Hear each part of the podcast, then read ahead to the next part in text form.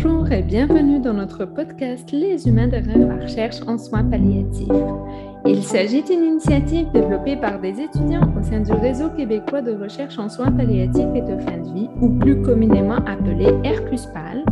À chaque épisode, nous rencontrerons des étudiants, des chercheurs ou des bénévoles en soins palliatifs pour mieux comprendre leur parcours ou plus précisément pourquoi ils ont choisi le domaine si mystérieux et empreint d'humanité que sont les soins palliatifs et de fin de vie? Bonjour et bienvenue à ce nouvel épisode du podcast Les humains derrière la recherche en soins palliatifs. L'épisode d'aujourd'hui sera animé par moi-même, Sabrina Anissa Almansali. Dans quelques instants, nous allons rencontrer deux invités, Madame Laurence De Villers, directrice générale, et Madame Audrey-Jeanne Hall, directrice générale adjointe et directrice en soins infirmiers euh, palliatifs de la Société de soins palliatifs à domicile du Grand Montréal. Euh, pour commencer, je veux vraiment vous remercier chaleureusement d'avoir accepté mon invitation pour participer à notre podcast et bienvenue, mesdames. Merci, Merci Sabrina. Alors, euh, avant de, peut-être pour commencer un peu euh, notre discussion, est-ce que vous pourriez euh, nous parler un petit peu de, de la Société des soins palliatifs à domicile du Grand Montréal? Oui, absolument. Donc, la Société des soins palliatifs à domicile du Grand Montréal, communément appelée la SPAD, c'est un OBNL, donc un organisme à but non lucratif euh, qui a été créé en 1973. Donc, on a la chance cette année de fêter notre 50e anniversaire. Euh, c'est un organisme qui a comme mission de dispenser gratuitement des soins palliatifs à domicile dans le Grand Montréal pour toutes les personnes euh, atteintes de cancer ou d'une autre pathologie qui est dans une phase avancée de la maladie, donc, et qui nécessite des soins palliatifs dans le confort de leur maison. Donc, toutes les personnes qui désirent passer la dernière étape de leur vie à domicile, on peut les aider euh, selon le territoire de Montréal qu'ils habitent.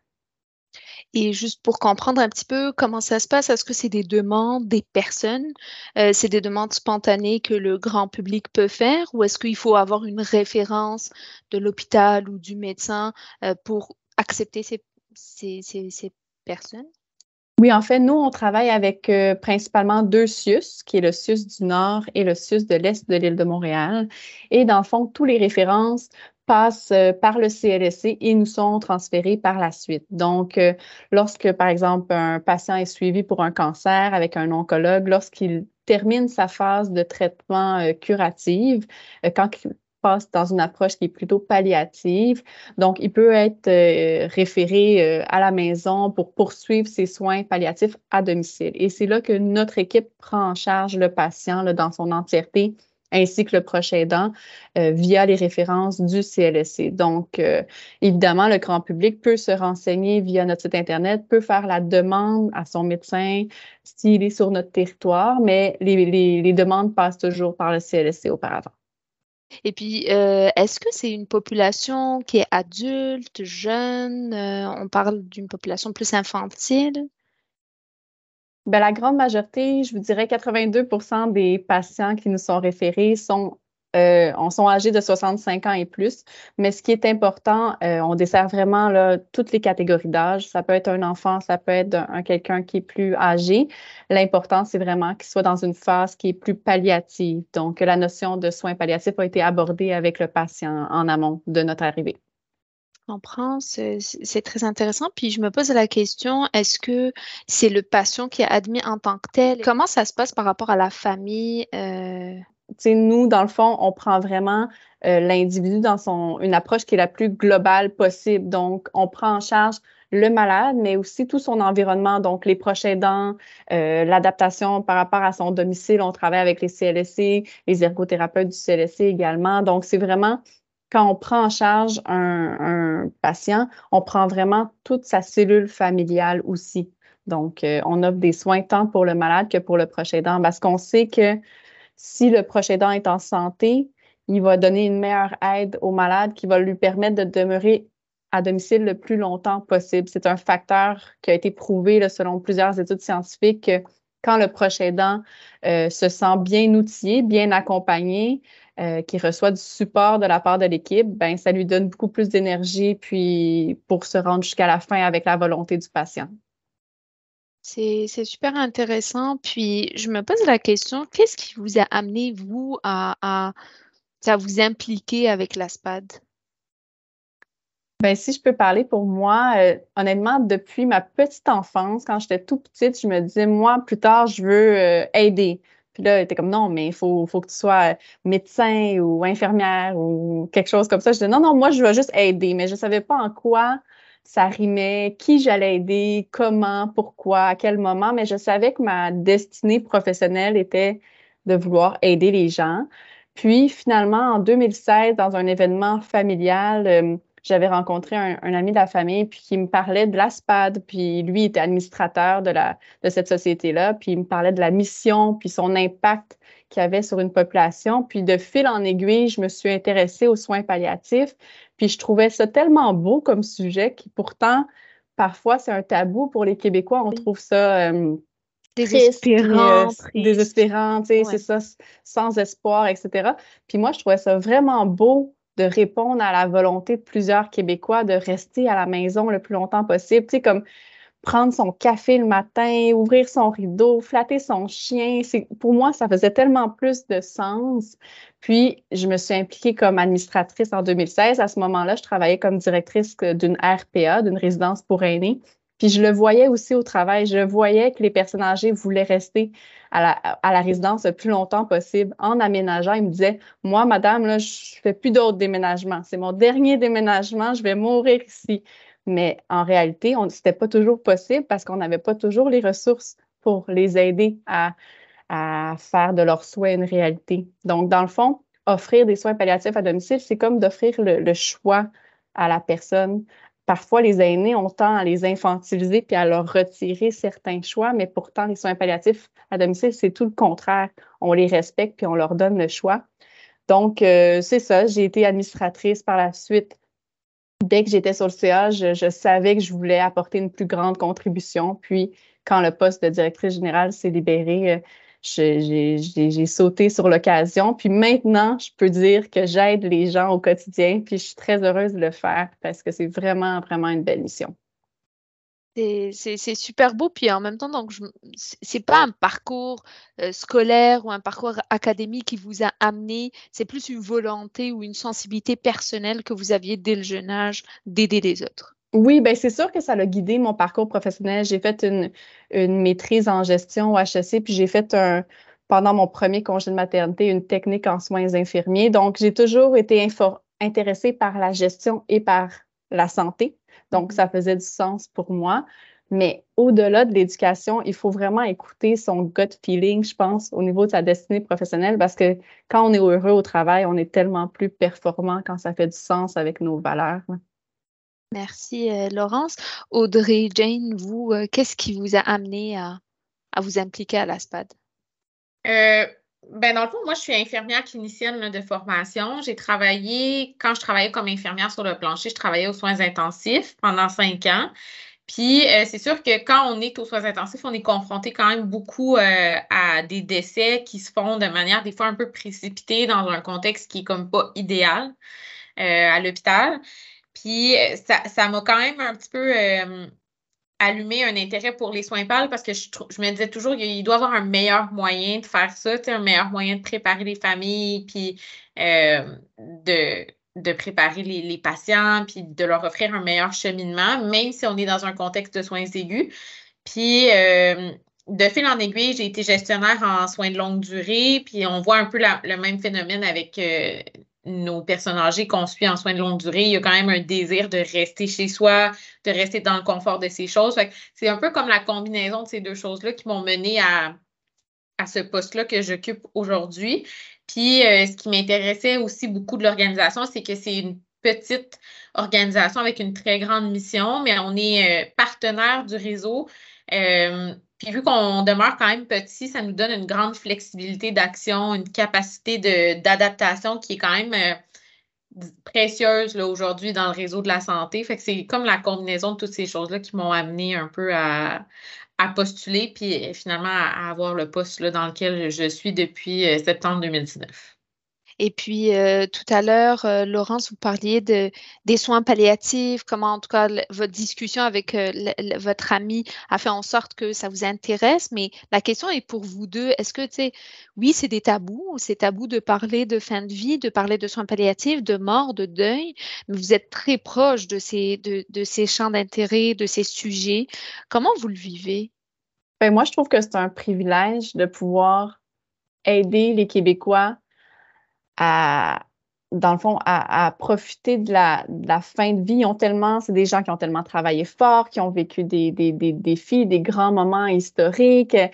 Fait que c'est comme un privilège d'offrir aux Québécois la dignité, le respect, la bienveillance en fin de vie. Moi, je trouve ça, tu sais, c'est beau malgré tout. Là. Puis c'est des beaux moments. C'est hmm, on pense parfois que c'est toujours triste, que c'est toujours malheureux, mais, mais non, ça leur permet justement de, de, s'épanouir dans une étape qui n'est pas toujours facile.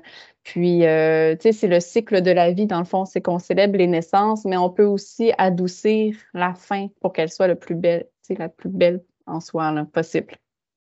Oui, je, vais dans la même direction que, que Laurence. Je pense que en tant que professionnel de la santé, on met beaucoup, beaucoup l'emphase sur le guérir, mais on ne met pas l'emphase sur euh, le guérir bien et pourquoi. Je pense qu'on va juste dans le guérir au maximum possible sans nécessairement se poser des questions sur la qualité de vie, la, l'autonomie de la personne suite à ces interventions majeures. Là. Fait que je pense que euh, moi, je trouve que c'est un privilège, pareil comme, comme Laurence, de pouvoir accompagner des, patients et leurs familles dans ce moment-là, puis de pouvoir leur permettre de le vivre de la meilleure manière, de la meilleure manière possible, on pourrait dire.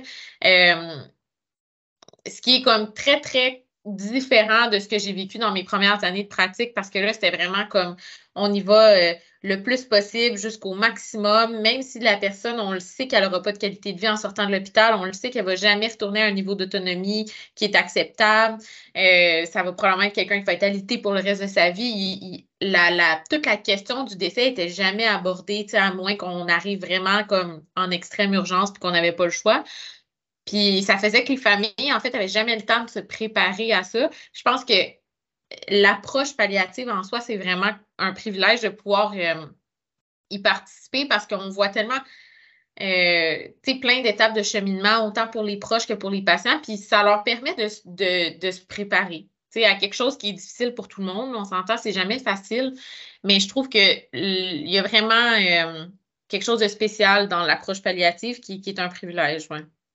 Puis en même temps, je ne sais pas, mais moi, dans mon projet doctoral, je m'intéresse aux soins palliatifs, à la fin de vie euh, euh, d'un parent. Puis, tu sais, vous parliez de la famille qui n'avait pratiquement jamais le temps de se préparer au décès parce que le, temps, le décès n'était pas abordé. Mais j'imagine aussi pour les professionnels, ça doit être, euh, ça doit être un peu compliqué. Est-ce qu'on se sent outillé quand on travaille dans une unité de soins palliatifs? On est tout le temps en train d'éteindre les feux ou de traiter des urgences, de guérir, comme vous disiez tout à l'heure, à tout prix? Est-ce qu'on a le temps euh, d'accompagner ces familles, de les préparer aussi à un éventuel décès? Ça dépend des milieux. Ça dépend vraiment des milieux. Je pense que dans les, tu sais, en soins pal, les unités de soins palliatifs, les maisons de soins palliatifs, il y a vraiment un, un emphase sur l'approche palliative, puis vraiment comme on voit le, l'unité familiale, les proches comme une, vraiment une cellule complète. Euh, puis on, je pense qu'il y a un, un, travail qui est fait en amont pour aider justement les proches puis le patient à se préparer. Par contre, dans la majorité des départements dans un hôpital en général, tout ce qui est le curatif, les soins intensifs, l'oncologie, l'hématologie, tout ça, malheureusement, je pense que c'est n'est pas beaucoup abordé. Puis c'est ça qui fait en sorte que souvent les familles ils, sont référés à nos services, puis c'est comme un choc pour eux d'apprendre que la personne est, elle est rendue dans une phase palliative de sa maladie parce que ça n'a juste jamais été introduit de manière mm-hmm. douce, puis progressive. C'était tout le temps, on est tellement dans le curatif, la vie à tout prix. Puis là, d'un coup, on, a atteint la fin de nos options, mais cette discussion-là de dire, ben peut-être qu'elle elle, ne s'est jamais faite. Donc, euh, je pense que, tu sais, ça dépend vraiment des, unités, mais il y a quand même un beau mouvement qui se fait dans la plupart des établissements de formation, euh, puis dans la plupart des établissements de santé aussi pour augmenter justement la, la formation en soins palliatifs, puis l'approche palliative pour tous les intervenants, parce que les soins pâles, c'est la responsabilité de tout le monde en bout de ligne. Puis tout à l'heure, Laurence, vous parliez des proches aidants, puis les études scientifiques qui montrent comment ben, le fait de s'occuper aussi du proche aidant fait en sorte que le, le, la personne qui est en fin de vie vit mieux cette étape. Et mm-hmm. j'imagine, vous, avec, en tout cas de ce que j'entends, votre approche est très humaine, s'inscrit vraiment dans une approche palliative et ça doit aussi être très apprécié par les familles. Ben effectivement, tous les témoignages qu'on reçoit, c'est dans le fond, ils nous disent quand on est accompagné par la SPAD, on ne se sent pas seul avec notre malade. Dans le fond, c'est que on gagne une nouvelle famille pour nous aider à traverser cette étape de la vie-là. Puis la SPAD, on s'occupe vraiment de toutes les dimensions de la personne, c'est-à-dire physique, psychologique, euh, euh, cognitive, familiale, sociale, spirituelle même. Donc vraiment, on couvre tellement de, de, de facteurs. Pas seulement des soins cliniques spécialisés. C'est vraiment une équipe multidisciplinaire avec des infirmiers, des préposés, évidemment, mais aussi une équipe administrative, une équipe euh, de psychologues, une équipe euh, intervenant en soins spirituels. Donc, vraiment, le proche aidant se sent vraiment pris en charge par le processus et dès la première rencontre, on demande au proche aidant, vous, c'est quoi vos besoins à vous? Comment qu'on peut vous aider à mieux aider votre proche? Puis, c'est difficile pour un proche aidant quand, quand, quand, la, quand le pronostic est très sombre puis qu'on apprend que notre, la personne avec qui on, passe tous nos jours tombe en soins palliatifs. Mais pour le proche aidant, on doit parfois arrêter de travailler. Euh, on doit arrêter de faire des activités de socialisation. On, on est plus coupé avec notre réseau d'amis, etc. Euh, il y a une fatigue de compassion qui s'installe aussi. Donc, finalement, la SPAD, quand on rentre dans un, dans un endroit, on aide pas juste une personne, on aide au minimum deux personnes. On, a deux patients à gérer qui ont des besoins totalement différents. Euh, mais c'est essentiel, honnêtement, d'avoir de, cette, cette, vision globale-là parce que c'est un facteur clé de succès de maintien à domicile non négligeable pour, euh, pour respecter la fin de vie à, la maison. Puis tout à l'heure, vous disiez, euh, la SPAD, c'est une petite entreprise, mais avec une grande mission. Et là, mm-hmm. je, me pose la question, tu sais, j'imagine que en termes d'OBNL, ça doit être, euh, ça doit être tout un défi d'avoir des subventions, de faire vivre la, la SPAD. Puis tout à l'heure, vous me disiez, félicitations d'ailleurs pour le 50e anniversaire de la SPAD, mais comment on vit ça pour, euh, pour euh, les directeurs, des gestionnaires de la SPAD? Bien, c'est sûr que le financement est très précaire, très, euh, très difficile parfois à, obtenir. On a la chance d'avoir fait nos preuves. Tu sais, ça fait 50 ans qu'on a vraiment développé une expertise. On est les plus grands fournisseurs de soins palliatifs à domicile au Québec. Donc, on a accompagné plus de 70 000 personnes. Donc, c'est sûr, auprès du gouvernement, on a une certaine notoriété, un respect, puis vraiment une confiance qui nous est accordée depuis plusieurs années. Puis, euh, euh, on remercie d'ailleurs le gouvernement pour leur support, mais notre financement est seulement 65% public, puis 35% provient euh, de dons privés. Donc, on a la chance d'avoir une fondation qui travaille euh, vraiment à aller chercher des dons, que ce soit de, fondations privées ou que ce soit d'organismes différents. Donc, mais comme on parlait tantôt, ça revient à la notion de de tabou par rapport aux soins palliatifs parce que aller chercher de l'argent pour accompagner la fin de vie, c'est parfois plus difficile que d'accompagner, disons, euh, la recherche pour euh, les maladies infantiles, disons, qui donnent de l'espoir, qui on peut guérir des gens, etc. Pour un donateur, c'est sûr que ça, ça résonne plus fort. Mais pour nous, c'est important de, de, de mettre l'emphase sur le fait d'adoucir la fin de vie puis de leur permettre de vraiment euh, passer des beaux moments en fin de vie aussi, ça peut être extrêmement pertinent. Puis jusqu'à présent, on a un, bon retour de la communauté. On arrive à aller chercher près de 1,4 million par année de dons privés. Donc, on est vraiment fiers euh, de notre équipe. Ben, vous répondez déjà à ma question parce que j'allais vous demander, est-ce que vous avez des bons coups que vous voulez partager avec nous?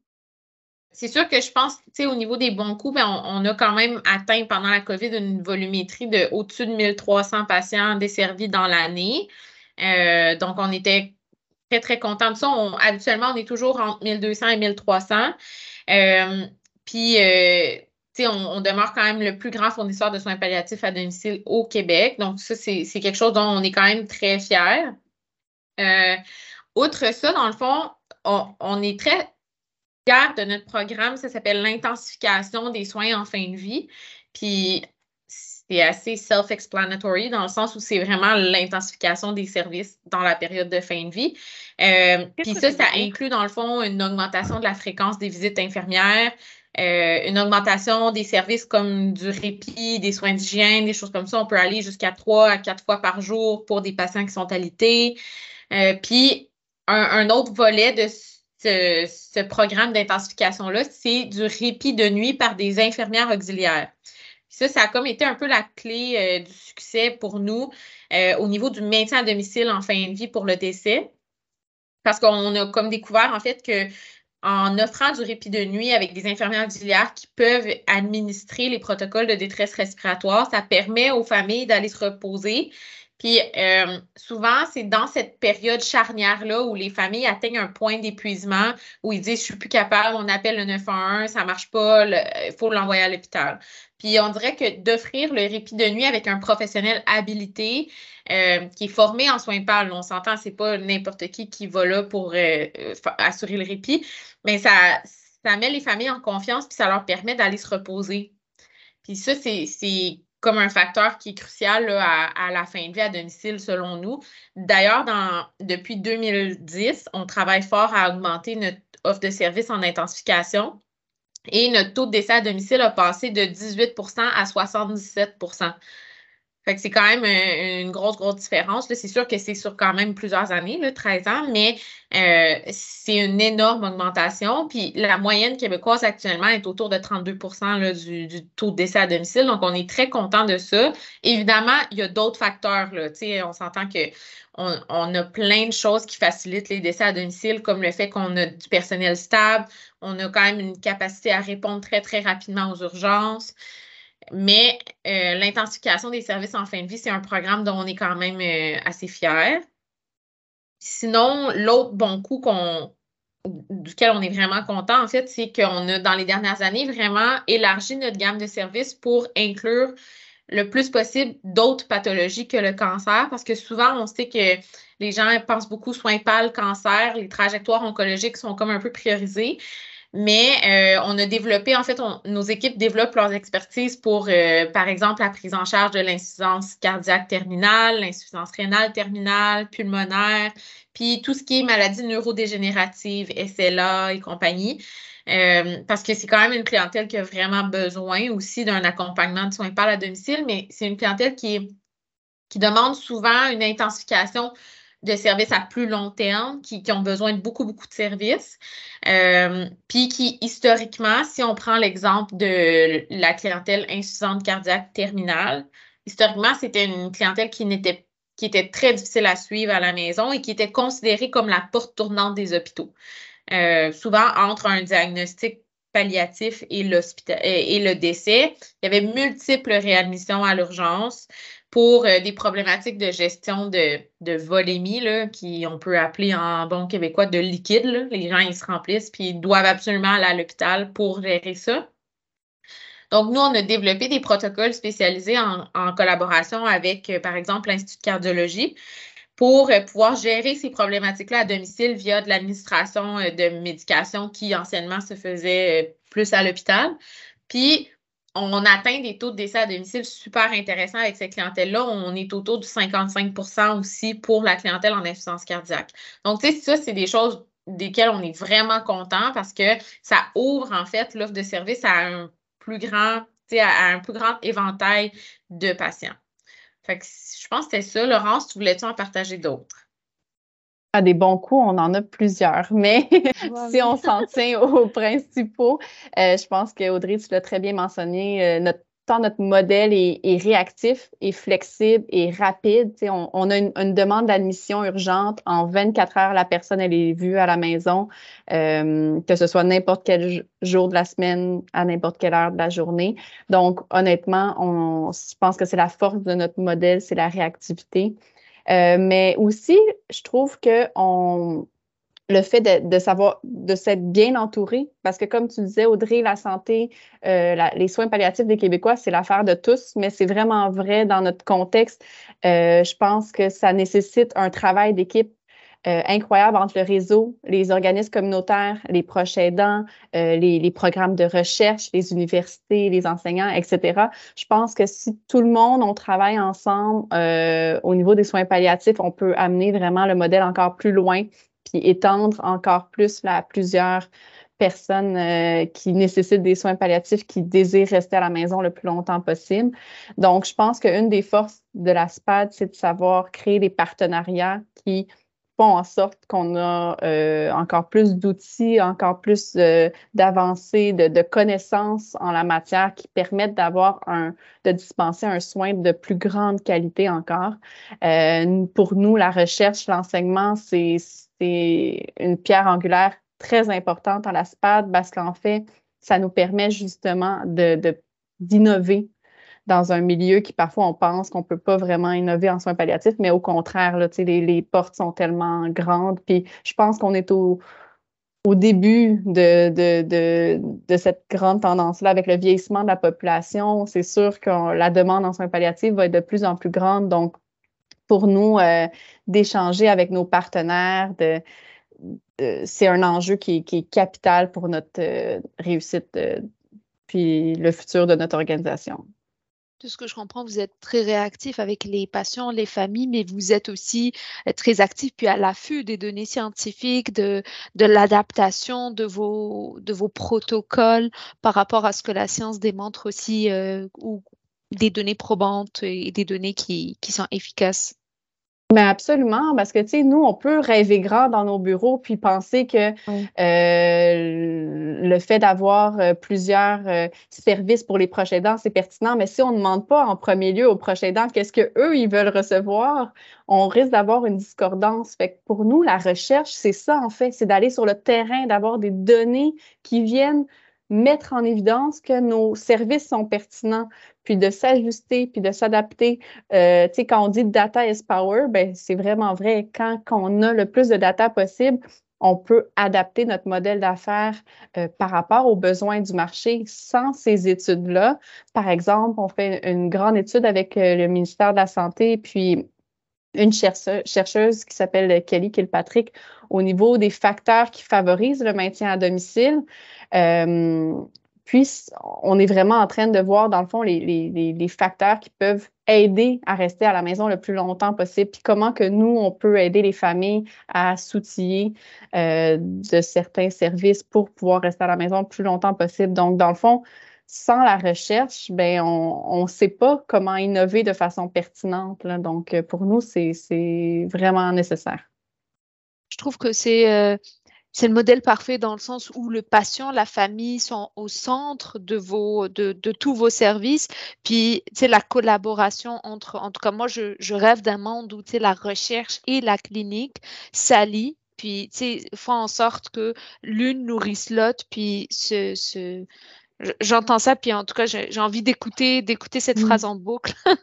ben c'est ça. Nous, on a besoin de vos résultats, de vos, de, de, vos études, et vous, vous avez besoin de nos, de nos patients, de nos mm. enfants, de personnes, de répondants. Donc, on a tout intérêt à collaborer, là, vraiment. Là. Puis, euh, tu sais, la science, l'expertise, c'est ça qui pousse à avoir des meilleurs services. Donc, euh, vraiment, on, le voit avec euh, les différents projets de recherche qu'on propose à l'équipe. notre équipe adorent participer à des projets de recherche parce que dans le fond, ça les fait grandir. Puis pour nous, c'est important que chaque employé qui passe à la, à la SPAD ressente un sentiment d'avoir appris des choses puis grandi en tant qu'individu. Puis justement, tout à l'heure, euh, Audrey Jane, vous parlez de d'infirmiers, infirmiers euh, de nuit. En tout cas, j'ai oublié le terme que vous utilisiez, mais est-ce que c'est un personnel qui travaille à la ou est-ce que c'est du personnel, encore là, on est dans les collaborations avec le réseau de la santé? Euh, dans le fond, nous, spécifiquement en lien avec le répit de nuit, c'est euh, une entente qu'on a avec des fournisseurs de services pour environ cinq infirmières auxiliaires. C'est dans le fond, des infirmières auxiliaires, c'est juste un cours un petit peu différent que les infirmières euh, qui font une technique. C'est un cours de deux ans au lieu d'un cours de trois ans. Euh, puis, ces, ces infirmières-là sont formées en soins pâles, puis sont comme contractuelles, en fait. Donc, euh, elles viennent quand on a des besoins, parce qu'évidemment, les besoins de fin de vie, c'est non prévisible. C'est assez difficile d'avoir euh, des employés qui sont comme sur appel, comme ça, pour des corps de nuit. Donc, c'est des infirmières auxiliaires qui sont au contractuel. Mais sinon, l'ensemble de notre équipe d'infirmières qui font vraiment les suivis réguliers des patients et euh, nos préposés, c'est des employés à la Société de soins palliatifs. Est-ce qu'on peut avoir une idée de chiffre du nombre d'employés? Parce que là, j'entends, puis tu sais, je, vais avoir comme une image de le nombre d'employés de l'ASPAD. On a un peu moins de, de 30, environ 35 employés à l'ASPAD de façon récurrente, là, oui. Donc, ça comprend vraiment, comme on disait, le personnel administratif, de soutien, euh, puis aussi toute l'équipe soignante, donc les infirmières, les préposés, les intervenants en soins spirituels et psychologues. Et euh, justement, pour, là, je comprends qu'en ce moment, ça fonctionne super bien. Ben, ça, fonctionne bien le financement dans le sens où il y a la fondation. Mais quand on travaille dans une OBNL, est-ce qu'on a des. Peut-être c'est une question pour laquelle vous n'avez pas de réponse, mais est-ce qu'on a parfois des moments de doute ou des moments de plus de défis où on se dit oh est-ce que mon salaire va être assuré? Est-ce que Absolument. Juste pour le, côté de, financement public, on fait des appels d'offres qui sont euh, parfois des durées de un an, parfois deux ans. Euh, mais un appel d'offres, ça le dit, c'est que on n'a pas une certitude de toujours recevoir le, financement public. Donc, il faut encore une fois prouver qu'on est les meilleurs dans ce qu'on fait avec un prix qui est raisonnable, euh, avec une équipe qui est assez grande pour desservir euh, le service. Donc, c'est sûr que la façon que c'est financé, c'est très, très, très précaire. Euh, du jour au lendemain, on pourrait perdre une appel d'offres et perdre un grand territoire. Donc, c'est à nous vraiment de travailler fort pour maintenir euh, ces partenariats-là, puis remporter les appels d'offres. Euh, mais c'est évident que comme tout au BNL, on, on, a des enjeux, mais honnêtement, on se concentre sur le positif, puis sur les, les, les bienfaits, puis on essaie de rester motivé à travers nos grandes réalisations.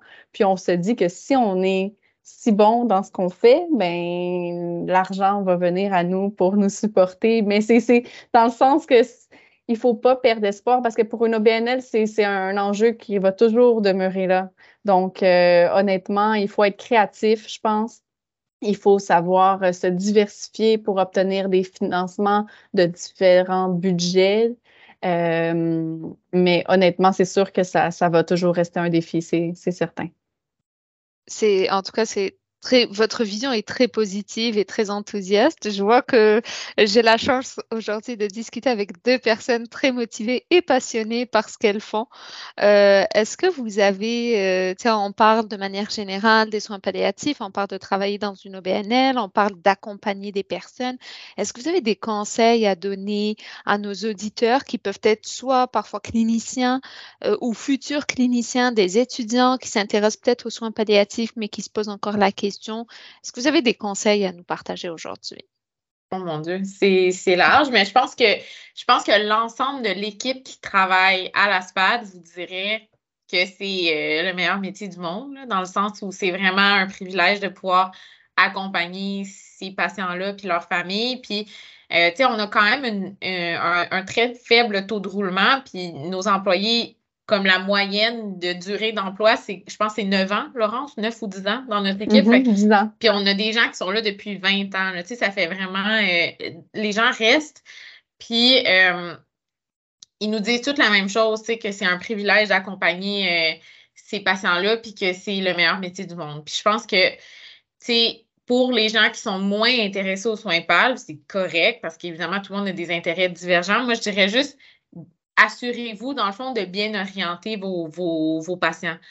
quand vous voyez que la maladie s'en va vers une phase terminale, si vous, vous n'êtes pas à l'aise, outillez vos patients adéquatement, référez-les aux bonnes ressources, permettez-les au moins de comprendre ce qui s'en vient, puis comment, puis, puis en fait, de, comprendre que c'est pas, euh, parce qu'il y a beaucoup en ce moment dans les médias de, messages qui sont difficiles à, entendre par rapport aux soins pâles, comme quoi au Québec, on, on meurt dans la souffrance, puis ça fait peur pour les gens qui sont malades puis qui reçoivent actuellement des services. Fait je pense que pour les intervenants en santé qui ne travaillent pas en soins pâles, je dirais renseignez-vous, puis référez aux bonnes personnes pour s'assurer que les patients puissent avoir accès aux bonnes ressources puis qu'ils ne tombent pas en deux chaises.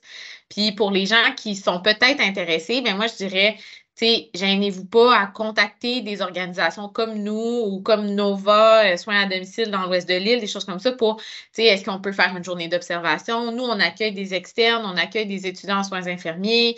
Euh, puis c'est souvent euh, une expérience positive dans le, dans le sens où il y a beaucoup de gens qui nous disent Mon Dieu, je savais pas qu'on faisait tout ça à domicile, je savais pas qu'on pouvait faire autant de choses. Je pensais que les soins PAL, c'était juste euh, moins de trois mois de vie. Tu donc, il y a beaucoup de, notions préconçues par rapport aux soins PAL. Donc, le message, en fait, je pense, c'est n'hésitez pas à vous renseigner parce qu'il y a vraiment euh, une, très, très belle carrière qui peut se faire à ce niveau-là.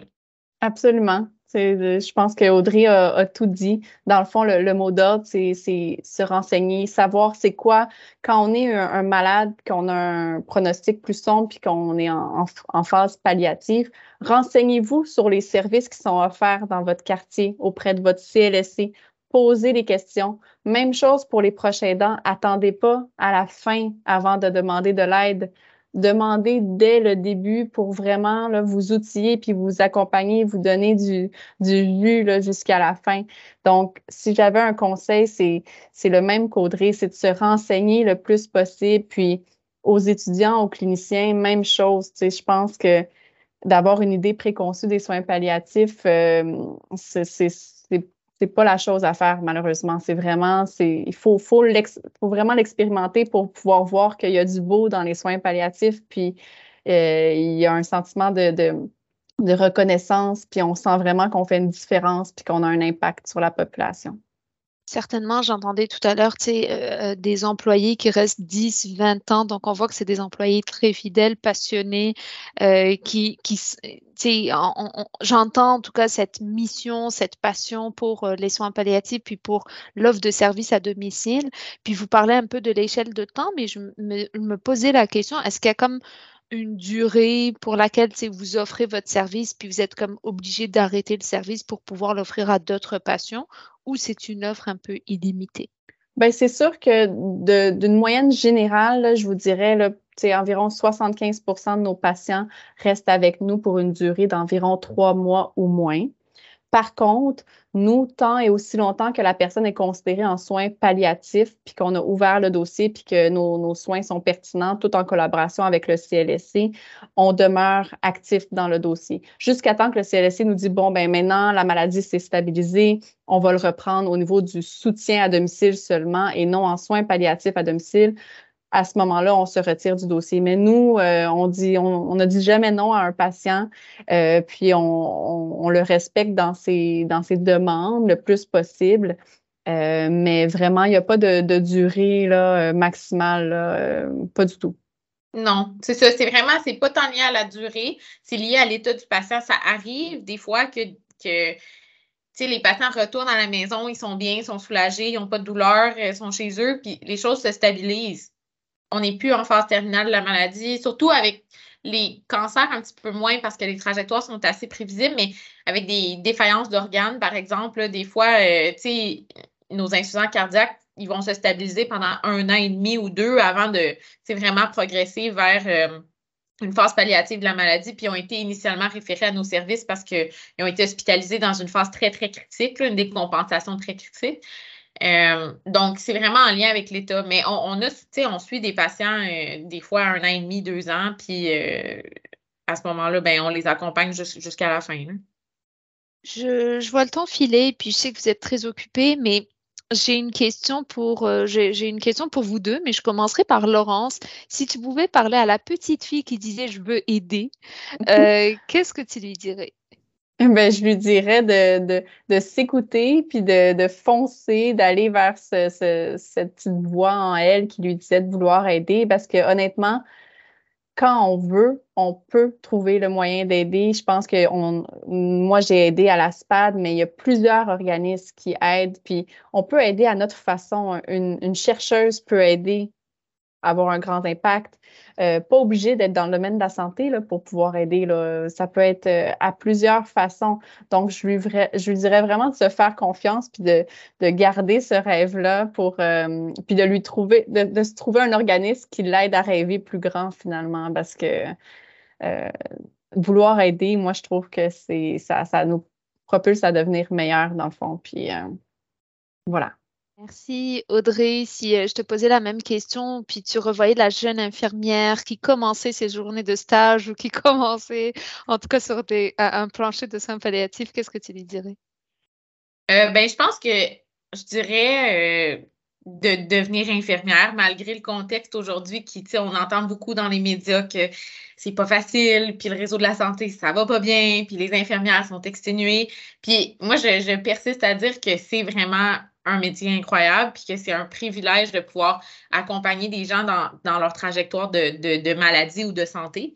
Euh, puis je passerai ce message-là à toutes les personnes qui se demandent si ça vaut la peine d'aller en soins infirmiers, si c'est vraiment une carrière qu'on qui, qui est une belle carrière, je dirais oui, 100% euh, Puis le, la reconnaissance qu'on reçoit au quotidien des proches aidants, des patients, il n'y a rien qui, qui vaut ça pour, pour moi. En tout cas, il n'y a rien qui donne le même sentiment de, satisfaction puis de travail accompli. Euh, puis je pense que c'est quelque chose que notre équipe partage. Nous, on, envoie des sondages de satisfaction aux familles. Puis souvent, ils vont nous écrire des petits mots. Ils vont dire merci à mon infirmière euh, X. Euh, elle est mon héros. elle, elle, nous a permis, ça, ça, a changé notre perspective sur la fin de vie. Ça a vraiment tout changé pour nous. Puis ça, on les transmet toujours aux infirmières quand on reçoit des petits messages comme ça. Puis ils nous disent tout mon Dieu, c'est pour ça que je fais ça. Ça, ça, ça, me donne tellement un beau sentiment d'accomplissement. Puis je pense que malgré tout ce qui se passe en ce moment dans le réseau de la santé, il ne faut pas oublier qu'on a un impact au quotidien sur des gens qui vivent des situations difficiles, mais qui trouvent du beau quand même dans tout ça. Merci infiniment à vous deux pour euh, d'avoir partagé en tout cas ce beau moment ensemble. Merci beaucoup d'avoir écouté cet épisode de notre podcast Les humains derrière la recherche en soins palliatifs. Soyez des notes pour notre prochain épisode et bonne journée.